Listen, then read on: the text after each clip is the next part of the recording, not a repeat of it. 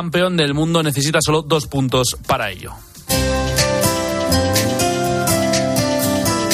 Bueno, jornada decimotercera, ¿eh? que he dicho yo que era la decimocuarta. En el espejo nos vais a hablar hoy de santos vinculados con la enseñanza. Jesús Luis Agrestán, ¿qué tal? Buenas tardes. ¿Qué tal, Guillermo? Buenas tardes. Bueno, pues cuéntame tú alguno antes de empezar. Pues mira, yo en el colegio toda la vida al que más devoción le teníamos era el padre Damián de Molokai. Al padre Damián de Molokai, que es uno de los que también ha tenido parte en el tema educativo, pues junto a él tenemos San Juan Bosco y otros de los que vamos a hablar porque subieron a los altares gracias a toda una labor educativa.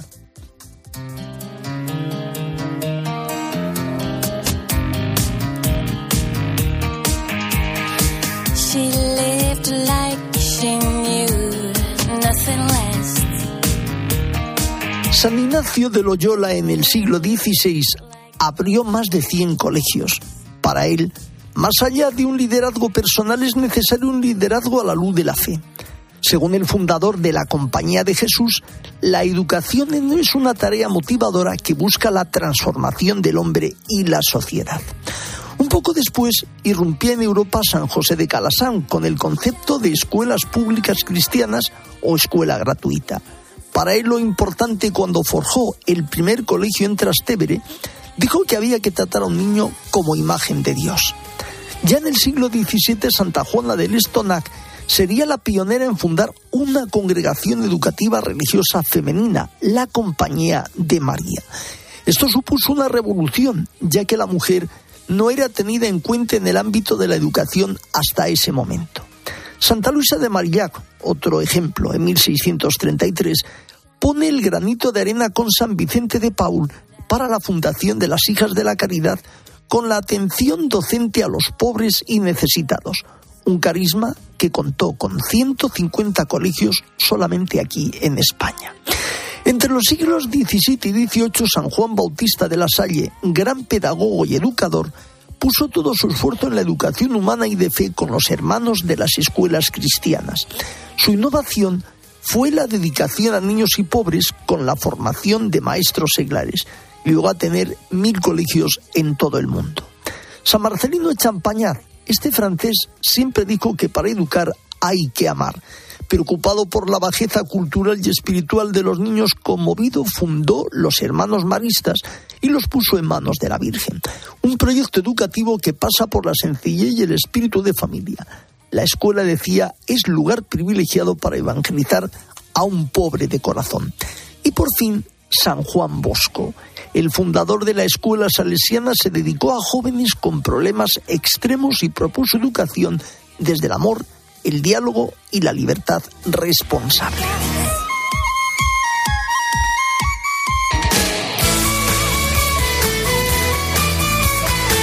Domingo 32 del tiempo ordinario en el que celebramos el Día de la Iglesia Diocesana y que después abordaremos. Y seguimos en este novenario de ánimas hasta el próximo jueves. Hoy conmemoramos a San Pedro Poveda, Inocencia de la Inmaculada y compañeros mártires que murieron en España durante la persecución religiosa del siglo XX. Y también en esta semana recordaremos el día 9 la dedicación de la Basílica de Letrán, que es la catedral del Papa en Roma y la iglesia madre de todo el orbe. Ese mismo día es la Virgen de la Almudena, cuya imagen apareció el año 1085 en los muros del Viejo Madrid. Ya el día 10 jueves honraremos al Papa San León Magno, que impidió la destrucción de Roma por los bárbaros y destaca por sus sermones de Navidad.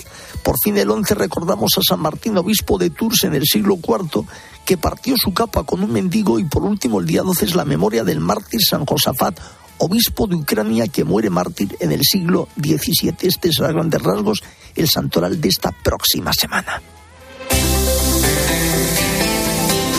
En Mediodía Cope, El Espejo. Estar informado. Y ahora nos acercamos con un testimonio que da sentido al dolor, a la prueba y a la fe, y nos lo cuenta en su reportaje Carlos González. Charlie, muy buenas tardes. Hola Jesús Luis, muy buenas tardes. A raíz de, de la enfermedad yo me doy cuenta de que me estoy muriendo. Luego con el tiempo he visto que esto era una tontería y casi me entra la risa cuando lo digo, ¿no? Porque todos caminamos hacia ese momento de la muerte. Quiero volver a ser quien te amaba como un juego de niños.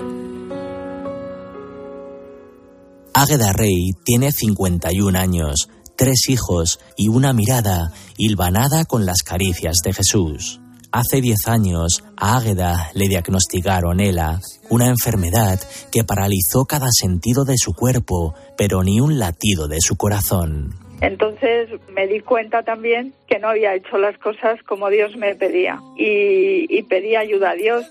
De hecho, le pedí tiempo y bueno, pues me concedió mucho tiempo porque llevo ya 10 años y pico. Llevo más enferma, pero 10 años y pico desde que le puse nombre. Bailaremos nuestro tango en el salón. Decía el padre Pío de Pietrelcina que el sufrimiento de los males físicos y morales es la ofrenda más digna que puedes hacer a aquel que nos ha salvado sufriendo. Un recuerdo que Águeda vive a fuego lento hasta hacerse paz cuando solo hay tormenta, hasta que la fe derriba cualquier miedo, hasta darle sentido al dolor la manera de vivir en una enfermedad cobra sentido cuando se vive unido a Cristo, ¿no? Que es el que transformó el sufrimiento en vida en la cruz. Y la Virgen siempre hemos sentido que estaba detrás sujetándonos y guiándonos en este camino de fe y de enfermedad. Te prometo que vamos a volvernos eternos. A su lado, su marido Alejandro sostiene y custodia el amor que los aúna. 25 años respirando en el mismo latido hacen de este matrimonio un sacramento vivo donde Dios, el pan de vida, amasa con sus propias manos cada arruga de este inmarcesible amor sabía que si él no tenía a Cristo no iba a ser capaz, porque con sus solas fuerzas no iba a poder y desde que se convirtió todo lo hace por amor. Es que todo, la vida es amor y, y así me cuida, con mucho amor. Águeda lleva escrito el silencio de Dios en sus ojos, porque Él habita en sus brazos, en sus piernas, en sus manos y en su piel. Yo, por supuesto, no quiero saber nada de eutanasia, pero es que me parece que la dignidad de la persona está muy por encima de lo que hace. Y es verdad que los enfermos de él dejan de hacer cosas eh, y el mundo solo mira esta faceta de la persona y sin embargo tenemos esa dignidad porque somos amados por Dios y eso nadie nos lo puede quitar aunque estemos paralizados más que tetraplégicos, que es lo que le pasa al enfermo de ELA, ¿no? Al final es una parálisis todavía mayor. Y habla entre susurros cuando más cuesta creer en la ternura que acompasa su voz para enseñarle al mundo que el amor cuando abraza el milagro de la fe, todo lo sufre, todo lo cree, todo lo espera y todo lo soporta. Te prometo que vamos a volvernos eternos.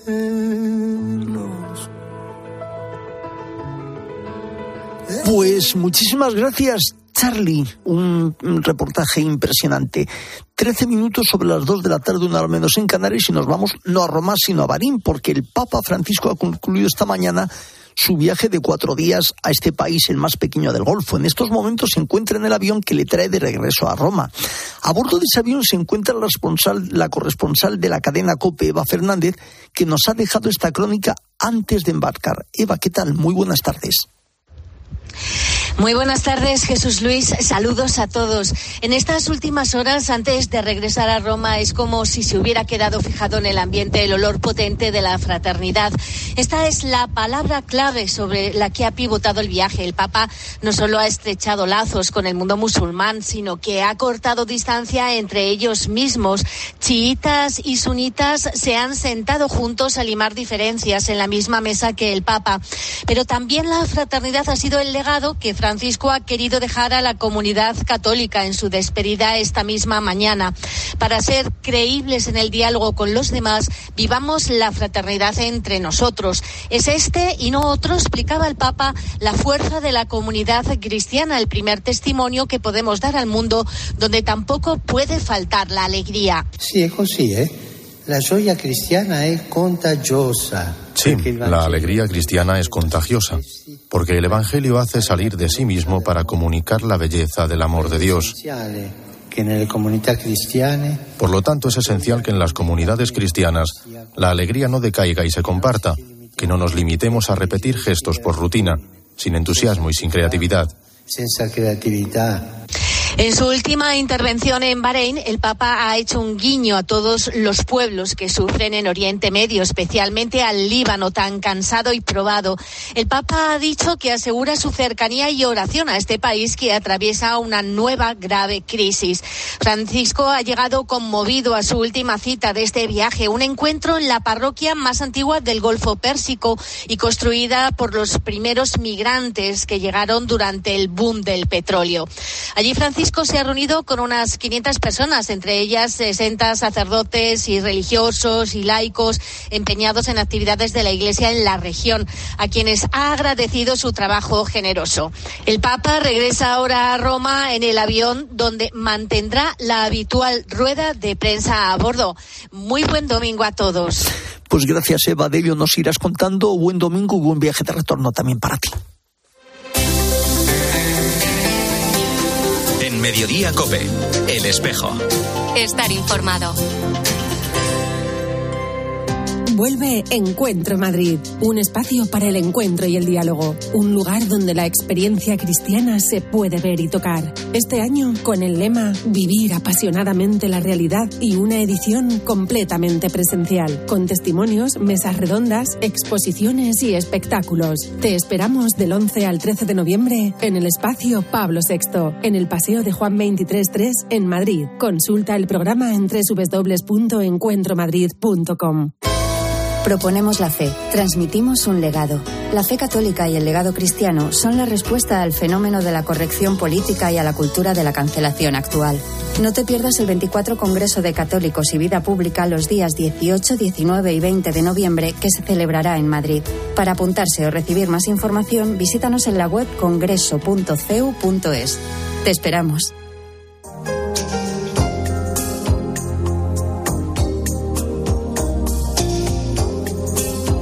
Mediodía Cope, El Espejo. Estar informado.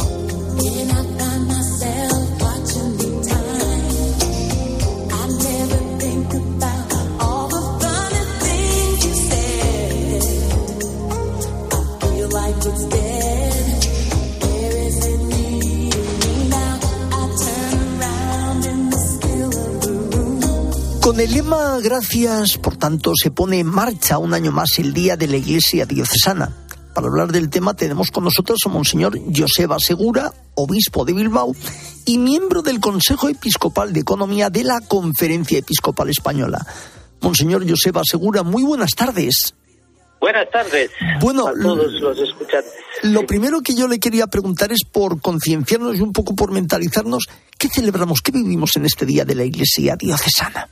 Bueno, justamente el hecho de que la Iglesia Católica a nivel global está articulada en pequeñas iglesias, o pequeñas, algunas muy grandes, pero comunidades de fe presididas por un obispo y esa es, digamos, una estructura muy sencilla porque por encima de ellas lo único que hay es la autoridad del Papa, obispo de Roma. Y bueno, pues así hay miles y miles de iglesias diocesanas en las que se vive la fe, en la que se comparte, diríamos, todo lo que viene en la experiencia del Evangelio y de las que queremos promover y llegar también a nuevas personas para que conozcan, digamos, esta alegría, este tesoro de lo que Cristo vino a proponer.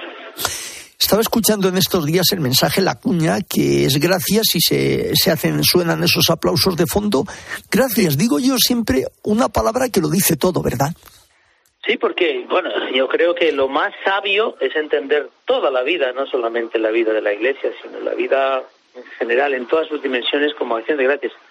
Algunas veces se oye por ahí, oye, yo, yo no, yo he hecho todo y nadie me ha ayudado. Bueno, pues yo creo que todos tenemos, si pensamos un poco, tenemos que darnos cuenta de que es mucho más verdad que efectivamente todo lo que somos pues nos lo han dado. Nos lo han dado unos, otros, desde que nacimos, eh, la vida, eh, todo lo que nos han cuidado, lo que nos van a cuidar cuando nos hagamos mayores.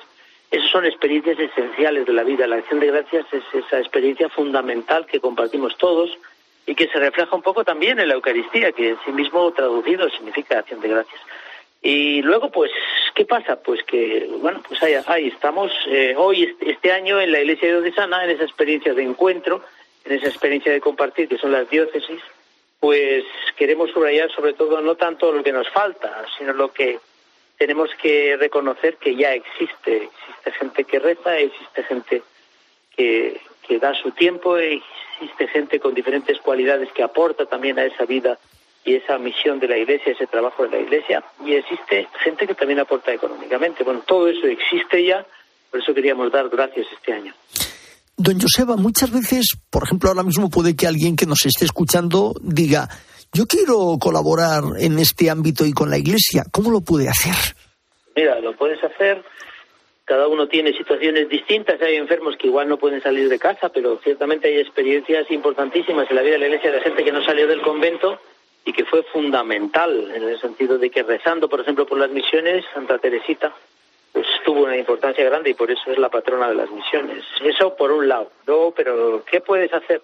¿Tienes un poco de tiempo? Bueno, pues ¿por qué no te acercas a la comunidad y ves lo que se está haciendo allí y dices, pues mira, yo quiero colaborar en liturgia, yo quiero colaborar, digamos, en la transmisión de la fe en catequesis, yo puedo colaborar en el trabajo de Cáritas, eh, cada uno con lo que pueda, ya digo, según las cualidades también, porque todos tenemos capacidades y tenemos aspectos en los que, bueno, pues necesitamos que otros nos echen una mano. Entonces eso. Y luego, pues si no puedes porque tienes una vida muy ocupada, muy ajetreada, pero consideras que efectivamente la vida y la misión de la Iglesia merece la pena mantenerla y sostenerla, pues puedes apoyar también económicamente. Bueno, hemos hablado de esa colaboración muchos años oyendo hablar de la Iglesia diocesana de este día, pero yo lo que me planteo, ¿estamos sensibilizados los cristianos o toca mucho que hacer todavía? A ver, la iglesia diocesana a veces es una realidad un poco abstracta, porque incluso la misma imagen del obispo es una imagen eh, lejana. ¿Por qué? Porque hay diócesis que son muy grandes y porque, bueno, el obispo llega, digamos, habitualmente y de forma en relaciones personales con personas, pues, pues, pues llega donde llega pero la, la, gente lo que tiene es la experiencia de la vida de la comunidad cercana, de la parroquia o de esa comunidad en la que se reúne para rezar o en la que se reúne para estudiar o reflexionar eh, sobre algún aspecto de la fe. Esa es la experiencia cotidiana, pero bueno, la otra, la, la, la dimensión diocesana, quizá no es tan conocida, quizá no es tan cercana a la vida de la gente, pero yo creo que tenemos que darnos cuenta de que es esencial, porque ya digo, es crítica en la organización de la Iglesia, digamos, global, y además es crítica porque de alguna forma en esa experiencia diocesana eh, nosotros estamos convencidos de que existen todos los carismas necesarios para vivir el Evangelio en toda su riqueza. Y bueno, como hay que estar sensibilizados, yo pienso que este proceso sinodal para los cristianos y para la Iglesia diocesana es un revulsivo, ¿no? Muy, muy importante. O sea, yo creo que no es nuevo, en el sentido de que mucho tiempo llevamos ya en los que hablamos de corresponsabilidad, pero creo que es digamos, una profundización de lo que significa esa corresponsabilidad y esa, digamos, necesidad de que todos nos sintamos partícipes y corresponsables de lo que es la tarea de la evangelización. Ya no podemos dejar esto en manos de los curas, del ministerio ordenado, de los religiosas, religiosos. Es que los laicos y las laicas tienen una responsabilidad muy importante, porque nosotros, el ministerio ordenado, los curas y los religiosos, llegamos a un grupo de gente, pero es que las personas que están en todos los ambientes son los creyentes laicas y laicos que están y que llegan a mucha gente. A veces será difícil transmitir el Evangelio, pero otras veces con el testimonio se puede hacer muchas cosas y en un momento determinado se puede animar a una persona a plantearse la cuestión de la fe. Todo eso es importantísimo, o sea, que realmente esta tarea de la Iglesia sea ya de una vez y para siempre ya tarea de toda la comunidad cristiana y no solo de algunos grupos. Y luego, pues el tema de la participación, porque efectivamente, o sea, yo puedo pedir a la gente algo que participe y que colabore en una tarea, pero claro, esa persona también tiene que tener la experiencia de que la comunidad cristiana le da algo importante. Y en ese sentido, pues una de las dimensiones de ese sentir que hay algo importante ahí es que sientan que son bien acogidos, que son bien eh, reconocidos, que se reconocen sus cualidades, que se les da un espacio también para que puedan desarrollarlas. Todo eso es, yo creo que un trabajo que poco a poco se va haciendo, pero que tenemos todavía mucho recorrido. Pues gracias, el lema de este año en este día de la diócesis, y gracias a usted también, Monseñor Joseba Segura, obispo de Bilbao, por un poco hacer hincapié en este sentido de diócesis para todos los oyentes del espejo. Un fuerte abrazo y feliz domingo para usted también. Oye, gracias a ti y gracias de corazón a todos los que forman parte de la Iglesia y además son la Iglesia. Pues con ello nos quedamos. Un fuerte abrazo. Bueno, chao. Adiós.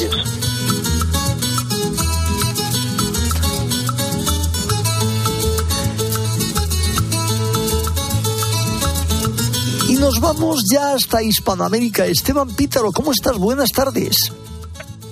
Muy buenas tardes, Jesús Oye, Luis. ¿Cómo este, estás vos? pues muy bien, Esteban. Yo me imagino que tú allí también formarás parte de una comunidad parroquial y de una diócesis. Por supuesto, corazón. Ahora bien, todas nuestras diócesis, mi diócesis, la tuya, la de todos, esta semana tuvieron el corazoncito un poco en Bahrein, ¿no? Acompañando el Papa. Pero bueno, te traigo hoy algunas noticias que van marcando el latido de esta parte del continente, en esta última parte del año, por supuesto, encarnadas en diócesis, pero diócesis hermanadas entre sí, y que de alguna manera nos llevan a un sentir de iglesia que peregrina en cada uno de los países. Pues ¿no? Esteban, si te parece, Primero- vamos primero a Ecuador entonces. Ecuador, Jesús, porque esta mañana, vos sabés que amanece en este continente, se está iniciando una jornada de oración por la paz en Ecuador, un país que fue golpeado por una ola de atentados de narcotraficantes de estas semanas, particularmente en tres provincias del Ecuador que fueron declaradas en estado de excepción. De alguna manera podemos entender tres iglesias diocesanas, pero que necesitan el apoyo de todos nosotros, con muertos y heridos, se hace urgente llamar a la paz mueve los corazones de los violentos para que reconozcan la maldad de sus acciones y vuelvan a la senda de la paz y el bien, el respeto por la vida y la dignidad de cada ser humano, piden los obispos del Ecuador para hoy. En otra instancia, los obispos se, expresaron reiterando las palabras del Papa, el poder, el dinero que ustedes ahora tienen de tantos negocios sucios, de tantos crímenes mafiosos, es dinero ensangrentado, conviértanse. Aún hay tiempo para no acabar en el infierno, es lo que les espera si siguen por este camino. Pidieron los obispos y llamaron. Es hora de la unión nacional, de reconstruir el pacto social que nos une y combatir ese enemigo común que es el crimen organizado. Unamos la oración nuestra, ¿no? También a la de la Iglesia del Ecuador. Es, no es una manera de encarar estas últimas semanas del año que nos van a conducir a la Navidad, que esperemos sea tiempo en paz. Unámonos a este clamor por la paz en Ecuador. Y también en Colombia tenemos algunas noticias alarmantes desde la diócesis de Cartagena de Indias, el sicariato, esa maldita industria que habla del desprecio a la vida, acabó con la vida de un papá, de una hija, esto previo a las celebraciones de la independencia, pero como dice su arzobispo, no hay motivo de fiesta donde la muerte se nos ha hecho paisaje a través de sus múltiples rostros, el hambre, la desigualdad social, el desempleo, la trata inescrupulosa de personas de todas las edades para fines de comercio sexual, lo sabemos muy bien de la visita del Papa Francisco reciente a Cartagena, el muy notorio estado de inseguridad en la que el preteo y el sicariato son noticia a cada momento, motivo para rezar por estos países hermanos sudamericanos, pero por supuesto, Jesús, que tenemos de las otras noticias de las que más nos gustan. Estos días hubo misa de acción de gracias, ya llegada la delegación salesiana de la que estuvo en la Santa Sede acompañando la canonización de San Artemi de Sati, ya tuvimos una misa de acción de gracias aquí en el país. También esta semana lo sabes muy bien en tu parroquia creo que tenés una imagen de San Martín de Porres, días de fiesta en Perú.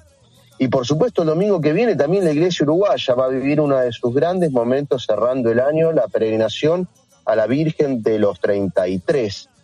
Esperemos Jesús que de cara a estos dos últimos meses del año, de cara a la Navidad, al Adviento, podamos dar más de estas noticias, ¿no? Estas noticias que nos llenan el alma y menos de Pues- las de violencia que tanto nos preocupan, ¿no? Pues en esa gala hablabas de San Martín, que le tengo esa gran devoción porque su padre era de origen burgalés, con lo cual algo tiene San Martín también Hombre. de Burgos. Así que es una alegría Qué también celebrar esto. iglesias diocesanas hermanadas entre nosotros. Bueno, Exactamente. sigamos unidos en la oración. Pues en ello estamos unidos. Un fuerte abrazo para Hispanoamérica. Adiós, Esteban. Abrazo. En la producción, Jesús García Ercilla, en el control técnico Natalia Escobar y en el control central Fernando Rodríguez. El espejo no termina, gira. Ahora nuestro reflejo se abre hacia mediodía cope con toda la información nacional e internacional que nos trae Guillermo Vila. Guillermo, ¿qué pasó hoy en el mundo y en España? Cuéntanos. Es la noticia del día, Jesús Luis. Cuatro muertos y diez heridos en un atropello después de una boda en Torrejón. Enseguida lo contamos. Además, el asalto a la valla de Melilla del año pasado que va a centrar la actualidad política de los próximos días. Ya mismo.